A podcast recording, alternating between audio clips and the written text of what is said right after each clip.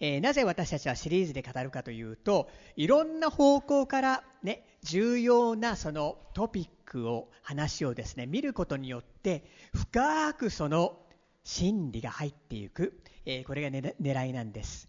今日から、えー、聞く聞くというか今日から、えー、の新しいシリーズは神の声を聞く。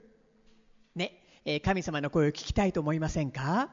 神の声を聞く、えこのようなシリーズを、え今日から、え見ていきたいと思いますとてもとても重要ですねそしてこのことを掴んでいって体験し共に成長していくと、ね、その人は本当に神様の声を、ね、もっと聞くようになっていくんですね。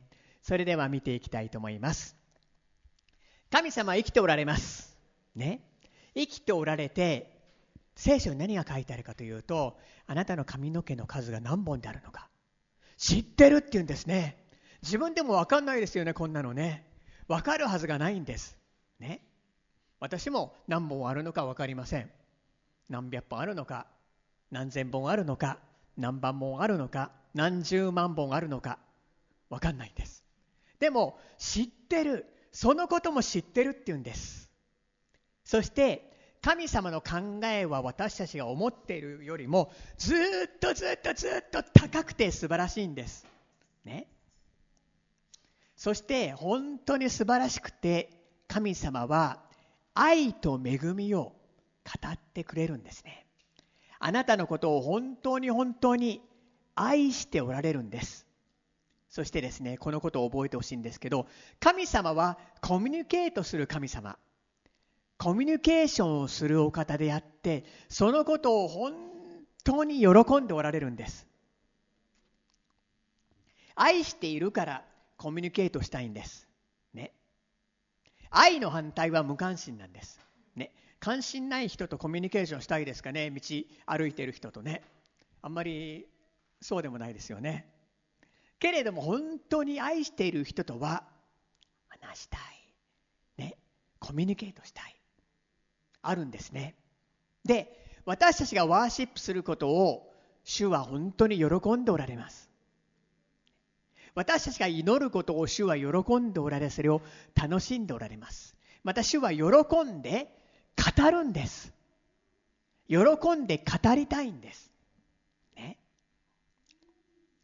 海外でいろんなセミナーがあるって聞きます。で、一番人気なのが、神の声を聞くというセミナーらしいんですね。とにかくこのトピックは話題は人気がある。人は神の声を聞きたいし知りたいんです。How to を知りたい。でも、How to よりもっと大事なのは、神様の心。なぜ語るのか。で、なぜ私たちは聞くことが必要なのか。私は誰であるのか。神にとって誰であるのか。神様は一体誰であるのか。その関係ということをまずえ今日見ていきたいと思うんですね。神様を知らない人でも求めます。導きは何ですか？どうしたらいいんですか？求めたい。ね。目に見えない何かに求めたいっていうのを持ってるんです。でも私たちは求めるだけではなくて、神様との関係の中に、ね、ください、ください、くださいではなく、だけではなくて、あなたの計画を教えてください。あなたは知っています。あなたの時を教えてください。教会になぜ集うかというとそれはですね神を愛しているからでそれよりも愛されているからここに集うわけですね礼拝をするために愛を受けるために集うんです神様は全ての人に計画を持っています、そして信じる者はそれを神様との関係の中にコミュニケーションをして聞くことができるんですね。神様もそれを聞いてほしいんです。探ってほしいんです。すごい特権なんです。聖書を見てみますとですね、神様は絶えず人に語っています。アダム、エバ、アブラハム、モーセ、ヨシュア、イザヤ、ダビデ、ペテロ、パウロ、ヨハネと絶えず語っている。今もイエス様は変わらない。昨日も今日も常しえに変わらない。イエス様は語るんです。で全ての人は大事な計画が組み込まれていてミッションがあるんです。役割がある。しかしその声を聞けなくてわからないともったいない、で今日語ることは、聞くことの土台。私が何をする How to ではなくて、ね、土台。神様は一体誰であられるのか。私は一体あなたは一体誰であるのか。そのことを今日見ていきたいと思うんです。多くの人は聞きたい。それは導きをね知りたいから。それもいいです。けれども単に導きを知るよりも神様との関係の中に常に語り合ってコミュニケーションをして、ね、導かれていく。こんな幸いな歩みはないんです、ね。ね、私の妻はパスタ優子です。結婚して数えてみると21年なんですね。長い。21年。ねまだ高校生の子たちはまだ生まれていなかった。で喜びも悲しみも笑いも涙も共に共有してきました。常に話し合って分かち合っています。で良いところも悪いところも知っています。でですね僕が電話をします、ね、そしたら妻のパスタユー子はですね。どちらの潤さんですか？いやだから私はあなたの夫の潤です。聞き覚えが聞き覚えがあんまりないですね。潤ってどういう字書きますか？いや山水に鍋蓋に口にこうあ淳っていう字ですかね？あんまり聞き覚えがないんですけどありえないですね。ね。なぜかというとコミュニケートを取ってきた、ね、もしね、あのコミュニケーションを取ってないんだったら初めて聞く声だったらそれがあるかもしれないんだけど、ね、声を知っている。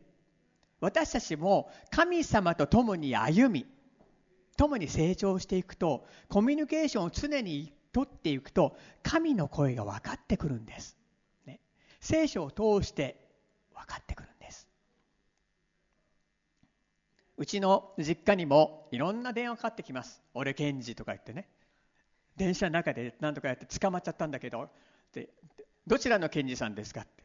本人出してくださいって。お母さんはその声を知っているので引っかかんないんです、俺淳とかそういうとんでもない電話もかかってくるんです。うちにそんな声いませんけどって言って引っかからないなぜかというと声を知っているから、ね、天地を作られた神は親しい関係を持ちその親しい関係の中に親しくコミュニケーションをして祈る聞く祈る聞く。神様は語りたいし話したいし、コミュニケーションをして導きたいんです。マタイの福音書4の4イエスは答えて言われた。人はパンだけで生きるのではなく神の口から出る一つ一つの言葉によると書いてある。何て書いてありますか？人は生きるのはもちろんパンも大事です。私も美味しいもの好きです。時々初めてのお店に入ってね非常にまずかまずかったりするとがっかりします。食べ物好きです。けれどもそれだけで生きるのではなくてね神の口から出る一つ一つの言葉によって生きるんだって書いてあるんです。神の口から出る言葉。だから神様の願いはこれなんです。神の言葉によって生きてほしい。イエス様を信じると、ね、私たちの罪を全部イエス様が十字架で受けてくれました。イエス様の義が与えられました。だから隔たりがなくなります。神様との間にもうね隔たりがなくなって大胆に出ていくことができるんです。子供とされるんです。親しい関係ができます、ね、その中に深い関係が導かれていくんです。その親しい関係の中にコミュニケーションの中に入っていくんです、ね、でクリスチャンってすごいんです。神様の御心を聞きそれによって決断をすることができる。すごいんですね。これクリスチャンじゃなければできないんです。ね。えヨハネの手紙第1の4の1愛する者たち霊だからといって皆信じてはいけません。それらの霊が神からのものであるものかどうかを試しなさい。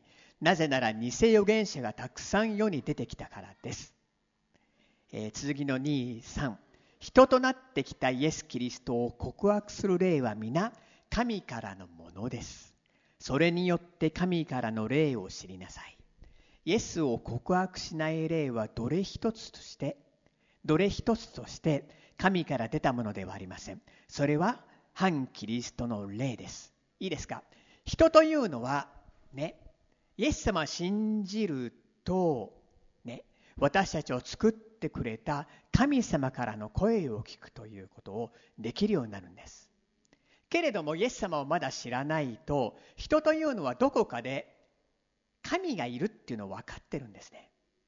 だから何かあの面の見えない霊的なものから聞こうとするんです。占いとか、ね、偶像のところに行って聞こうとするんです。けれども聖書はすごくそのことに関して警告しているんです。それの霊が神からのものかどうかを試しなさいって。イエス・キリストを告白する霊は神からなものです、けれどもイエスを告白しない霊はどれ一つとして全て神から出たものではなくて反キリストの霊。反キリストの意味は、ね、大きく分けて2つあります。キリストに反するもの、ね、反対する勢力霊。でもう一つはなりすましの霊なんです。ね。だからなりすましの霊なんです。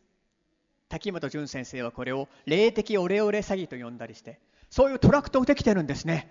霊的オレオレ詐欺に用心とかいうトラクトできてそういうの人に渡したらねぶっ飛んでびっくりしちゃうと思うんですけど、ね、だからなりすましの霊から聞いてはいけないけど人は誰が神であるかわからないと霊的なこと占いとか、ね、に聞こうとするんですね。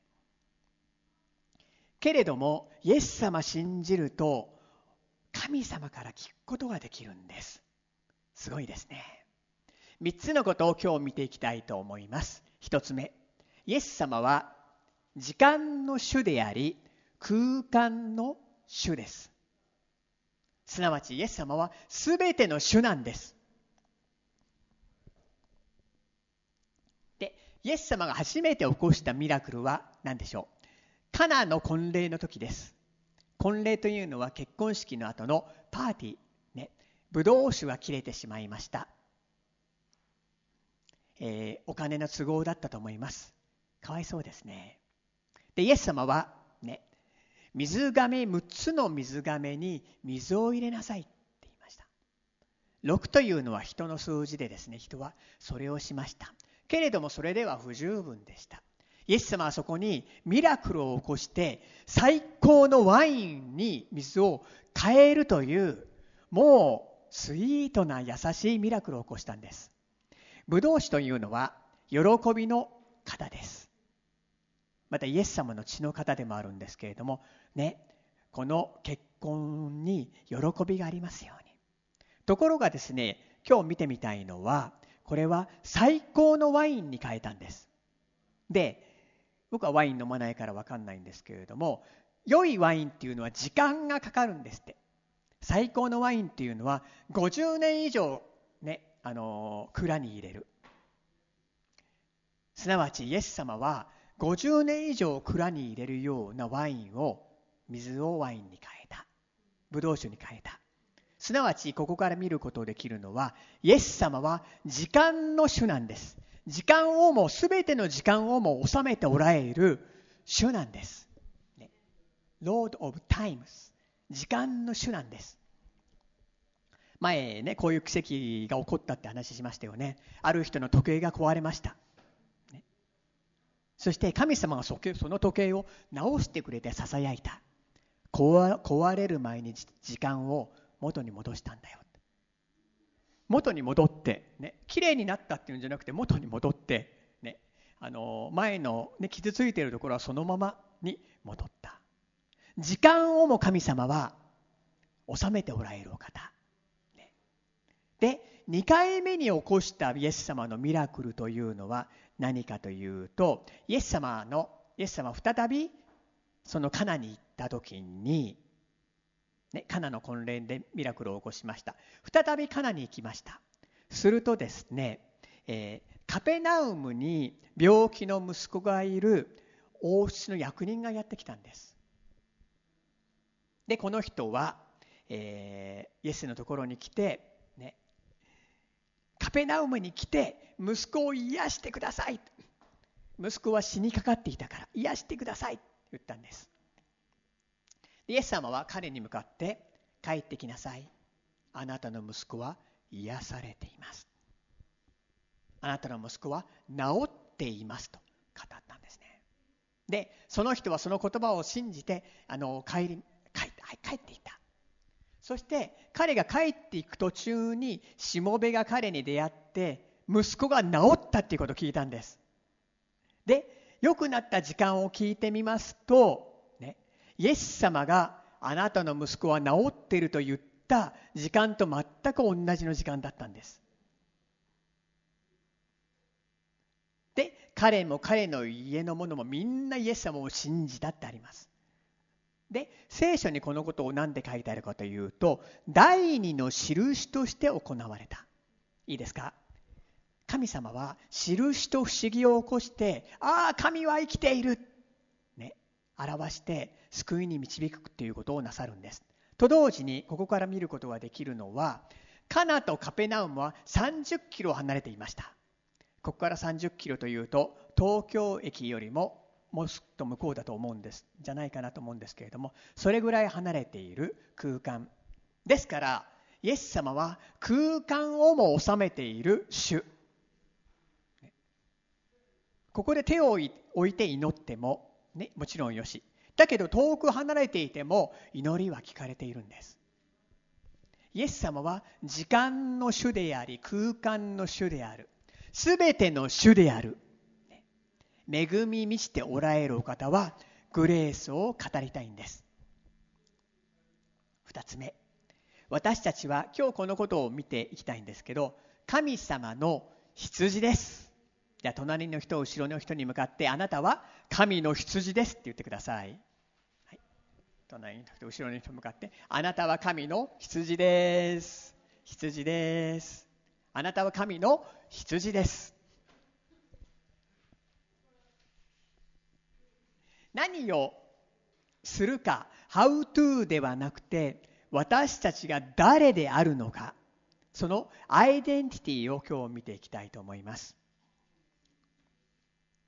えヨハネの福音書10の23しかし門から入る者はその羊の牧者です。門番は彼のために開き羊はその声を聞き分けます。彼は自分の羊をその名で呼んで連れ出します。ね、ここに、えー、羊飼い羊というですねことをがヨハネの福音書に書いてあるんです。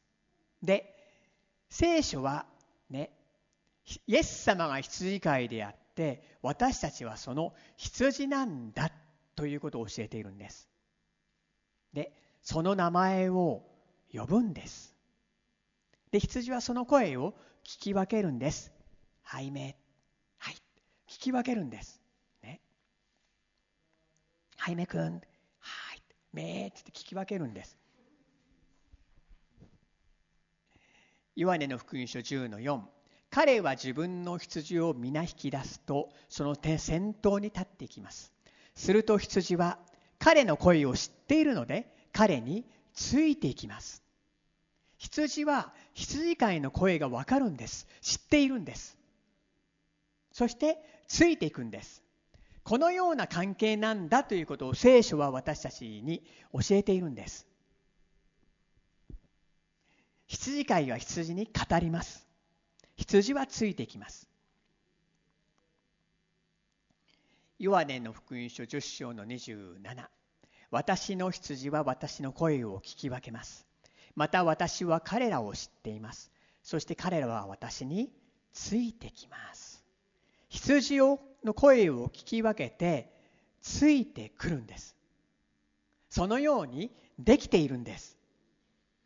ね。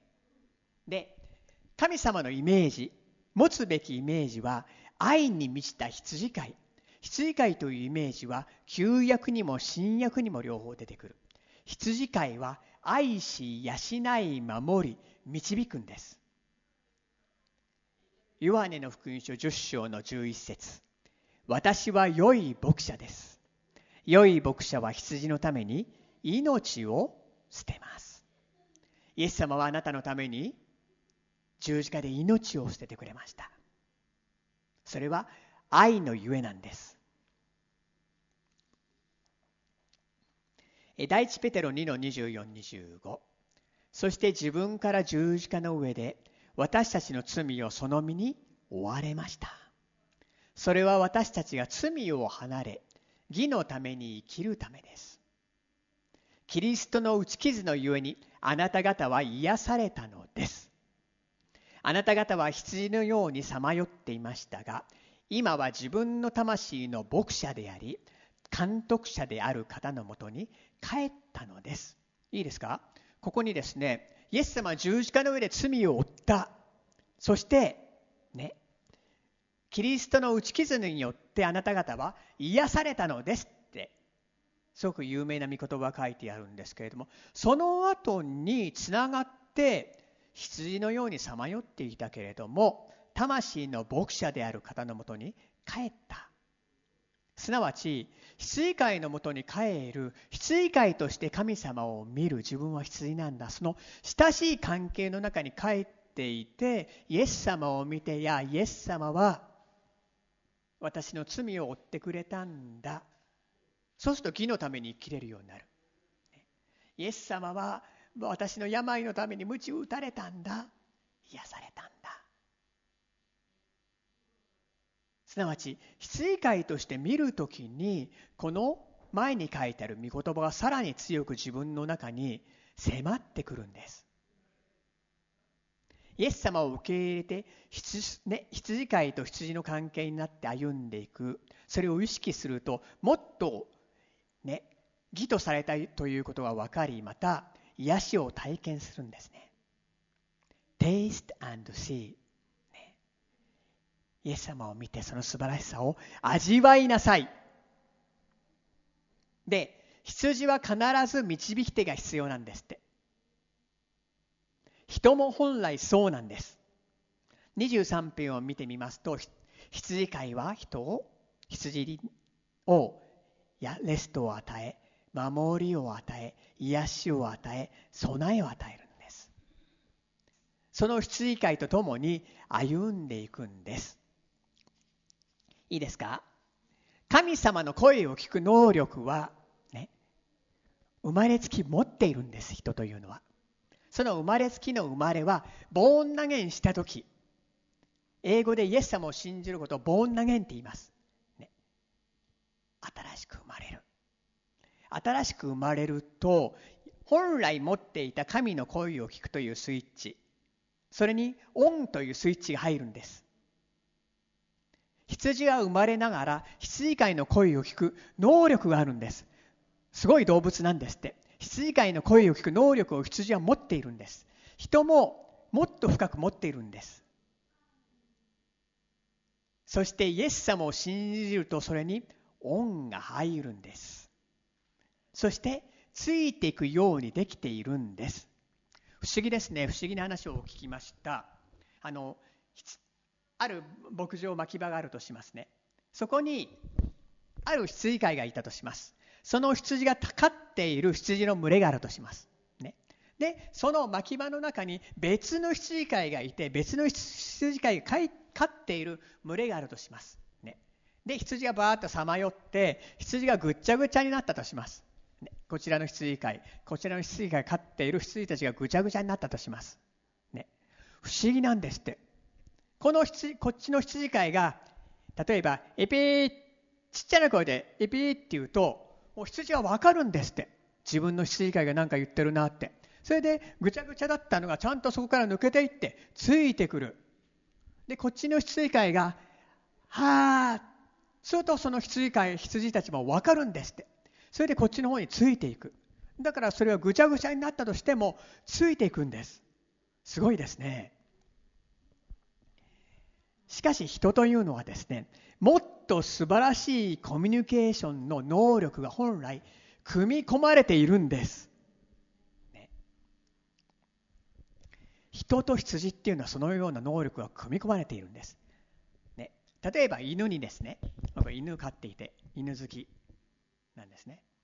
犬好きのなんか家系なんですけど。でですねある人がねこう言ったんですって。優しいスイートな声で犬に向かってお腹を撫でながら「お前は世界で最もバカな犬だね」「お前は世界で一番愚かな犬だね」って言ったんです。で犬はそれでもすごくうる尻尾振ってね喜んでいる。その声のトーンでね「お前バカだね」最も愚かな犬だねって言っても犬はトーンは分かるけど言葉は分からない。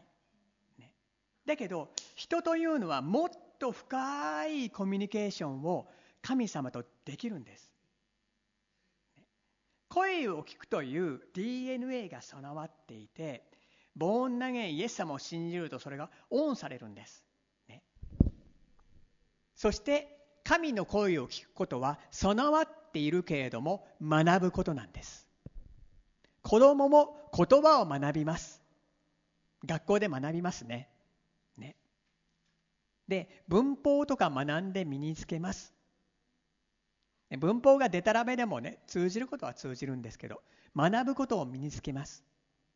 で神様との関係は成長していくんです。例えばねイエス様を信じただけ。で教会にも来ない聖書を読まない祈らない、ね、それは救われています。けれども学んでいないので聞くということは全然成長していないので分かんないんです。ね、私たちは神の声を聞くということは成長していくんです。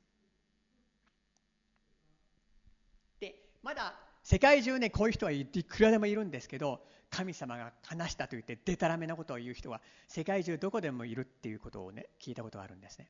ある教会ではねある人は牧師のとこにやってきてね神様から語られたんだけど私がこの教会で5週間続けてメッセージをするように語られた、ね、であなたちょっともう退いて私が語るから、ね。ね、そういうの大体語られてないんですよ。なぜそういうことを言うかというとまだ成長してないし成熟してないから。もう世界中でいくらでもこういう人はいるんです。ね、で私たちは神様との関係の中にまた教会というのはリーダーが立てられています。その中にやっぱりあの植えられていき成長していく。神との関係が成長していく。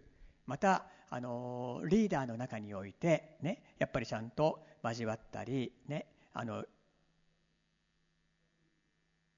ね、それに言うことを聞いたりして成長していくっていうことが大事なんです。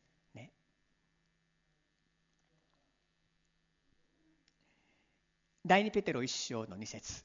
神と私たちの主イエスを知ることによって恵みと平安があなた方の上にますます豊かにされますように。イエス様を知れば知るほど恵みと平安が増えるんです。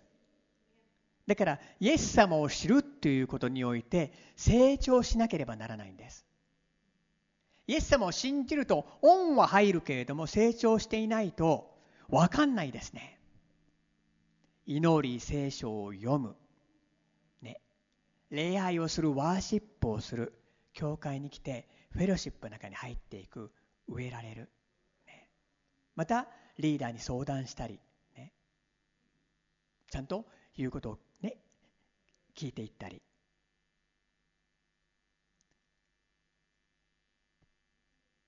聞くという機能は組み込まれていきます。それが成長するんです。3つ目、えー、ダビデが書いた羊飼いの、ね、詩篇を見ていきたいと思いますけれども。羊飼いとの関係。ダビデは困難の中にこの詩篇を書きました。最も美しい愛されている歌です。困難の中砂漠の中で書いたんです。しかしこれは自分の思いつきで書いたのではなくて神様との麗しい関係の中また神から聖霊様から霊感を受けて書きました。支援23編。主は私の羊飼い。私は乏しいことがありません。主は私を緑の牧場にふさせ憩いの水のほとりに伴われます。主は私の魂を生き返らせ皆のために私を義の道に導かれます。たとえ死の影の谷を歩くことがあっても私は災いを恐れません。あなたが私と共におられますからあなたの鞭とあなたの杖それが私の慰めです。私の敵の前であなたは私のために食事を整え私の頭に油を注いでくださいます私の杯はあふれています誠に私の命の日の限り慈しみと恵みとが私を追ってくるでしょう私はいつまでも主の家に住まいましょう。ね、これをイマジネーションするんです。羊飼いなる主はあなたに与えるって言ってるんです。主は私の羊飼い。私は乏しいことがありません。困難な状況、経済が危機、いろんな危機があります。困難があります。でもその中において備えがあって私は乏しいところがないんだ。主の備えが与えられる。で、羊飼いはですね、羊の欲しいものだけを与えるとは限らないんですね。例えば親がですね、子供にですね、子供はいつもチョコレート欲しい、チョコレート欲しい、チョコレート欲しい。昼ご飯もご飯食べないでチョコレート欲しい、チョコレート欲しい、チョコレート欲しいと言って、ご飯を食べないでチョコレートを与えるとは限らないんですね。本当に必要で良いものを与え導くんです。で、羊が行きたいところだけに導くわけではなくて、必要なところに導くんです。だけど、これが欲しい、これが欲しい、これが欲しいと、そればっかりにフォーカスを言ってると、本当に与えられる備えをミスしてしまうことがあるんですね。主は私の緑の牧場にふさせ、憩いの水のほとりに伴われます。想像するんです。緑の牧場、高原、牧場。で、そこに小川が流れていって、果物がある。ね、砂漠の中でダビデはこれを書いてるんですね。教会は暇な時に行くのとは違うんです。もう最高に心が満たされる場所なんです。で、草を食べて、小川の水で満たされる最高の場所なんです。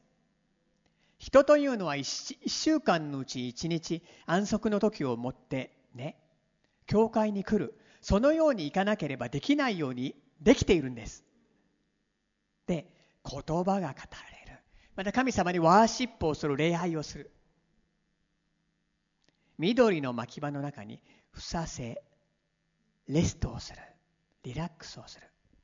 このレスト、リラックス、ふさせという言葉はヒーリングっていう言葉のルーツということを聞いたことがあるんですね。で緑というのは新鮮な草です。新しい草。ジョン・ジレックという宣教師が23編をいつも思っている。思っていた。で、23編を思い巡らすって羊飼いになる主を意識するとミラクルがボンボンボンボン起きてくるっていうんですねなぜかというと主は羊飼いであってそこに油を注ぎ備えを与えるあるビジネスマンは23編を思うとアイディアがボンボンボンボンやってくるねワーシップの小川御言葉の小川それの中に入っていくんですね。主は私の魂を生き返らせ。ね、魂というのはもう傷んだり傷ついたり悲しんだり怒ったり恐れたり。ひどく落ち込んだりでもそれを羊飼いは癒してくれるんですね。回復してくれるんです。また皆のために義の道に導かれます。義っていうのは神様の義は本当に正しいんですけど義の中に義の悪と行いっていう意味もあるっていうのをこの間説明したんですね。言語にそう書いてあったんですね。最高の義の道、ね、良い道へと導かれます。羊飼いが「ほー」って言うと羊がついてくる。ついてくる。だけど羊飼いについていかずに自分の判断でいくと平安を失ったりする。羊飼いなるイエス様はあなたのを守り導きたいんです。たとえ死の影の谷を歩くことがあっても私は災いを恐れません。あなたが私と共におられますから。あなたの鞭とあなたの杖それが私の慰めですダビデは死の影の谷って呼んだんです相当きつい状況だったんです言わないですねそういう状況でも私は災いを恐れない。あなたが共におられますから。ね、人の心を打つんですね。ハッピー、ハッピー、ハッピーだと人の心を打たない。けれどもダビデはそういうところを歩んだ。死の影の谷。羊飼いなるイエス様が共におられる。あなたの無知。無知というのは敵に対してするもの。ねライオンとかヘビとかそれにパーンと鞭を打ってやっつける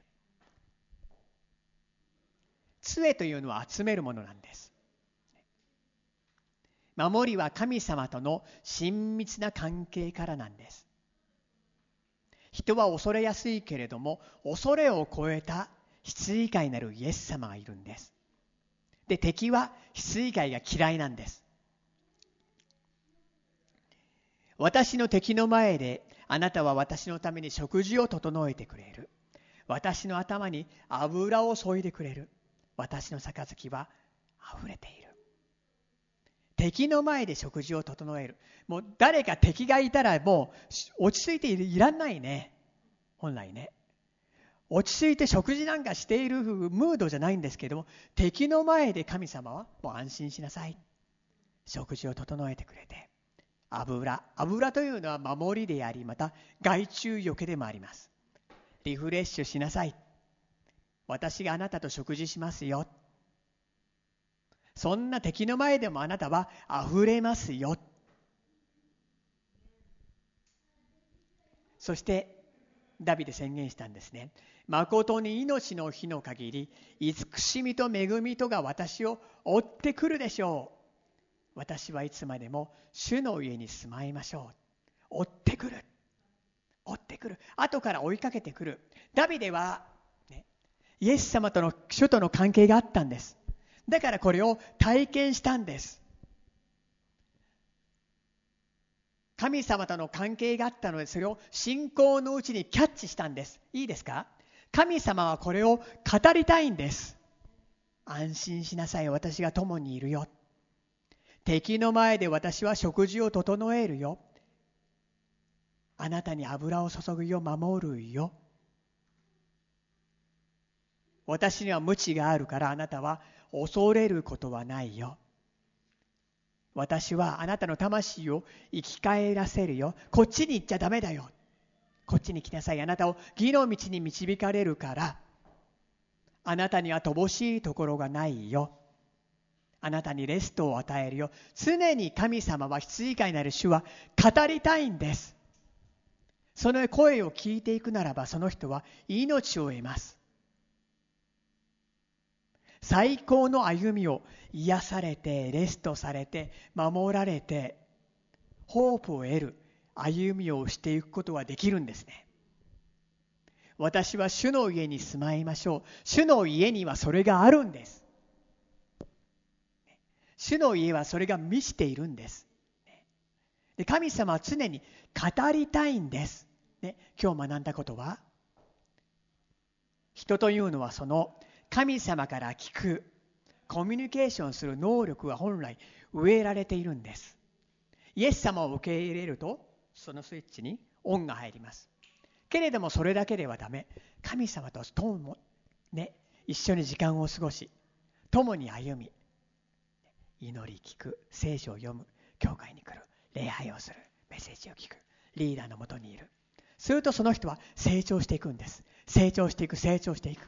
すると羊として成長し羊と羊飼いの関係として成長する。すると神様の声をもっともっと聞いていけるんです。聖書を読む時に御言葉が入ってくるんです。入ってくるんです。するとその人は健康な命に満ちた歩みを状況がどうであろうとも逆転されてダメージがあろうともそれが回復されてイエス様にある命に満ちた恵みに満ちた歩みをするようになるんです。神様の声聞いていきたいですね。このシリーズではそ、ね、このシリーズではそのことをいろんな方向から見ていきたいと思う思うんですね。ねあなたの中にもしイエス様を知っているならば神の声を聞くというスイッチがオンになっています。まだもしイエス様を知らないならばイエス様を知ってください、オンスイッチオンされました。そして羊飼いと一緒に歩んできます。聖書を読む。祈る。教会に来る。ファミリーの中に植えられる。そして主を礼拝する。このコミュニケーションの中に羊飼いと羊の関係の中に歩んでいく。するとその人は成長します。神の声を聞くということが成長してきます、ね、聖書を読んでる時にどんどんきます。また神から離れると平安がないっていうことが起きてきます、ね、そんなわけで私たちは共に、ね、この羊飼いなるお方との関係を成長し、ね、神の声を聞き命と恵みそれをいただき、ね、するとその人はねイエス様のように変えられていくんです。とそれは証になっていくんです。人々はこの人は何かが違うなっていうの見えていくんです、ね、そんなわけでイエス様の声を聞き、ね、命に満ちた歩みをしていくそんなものになっていきたいと願います。お祈りいたします。天のお父様感謝いたします。主は私の羊飼いです。感謝します。私たちの中には羊飼いの声を聞くという能力がすでに与えられています。イエス様を受け入れるとそれがオンされます。で、その中に神様との関係、羊飼いと羊の関係が成長していくと、この声が聞くということが成長してきます。どうぞ主よ、一人一人にそのことを導いてください。そして私たちが羊飼いなる主に導かれて歩んでいくことができますように。どうぞ主が導いてくださいますようにお願いいたします。主よ、感謝します。そして日々あなたが語ってるこのことを聞いていくことができますように。聖書を読んでいくことができますように。どうぞ導いてください。感謝いたします。イエス・キリストのお名前によって感謝して祝福してお祈りいたします。アーメン。自分の言葉で応答のお祈りをしていきたいと思います。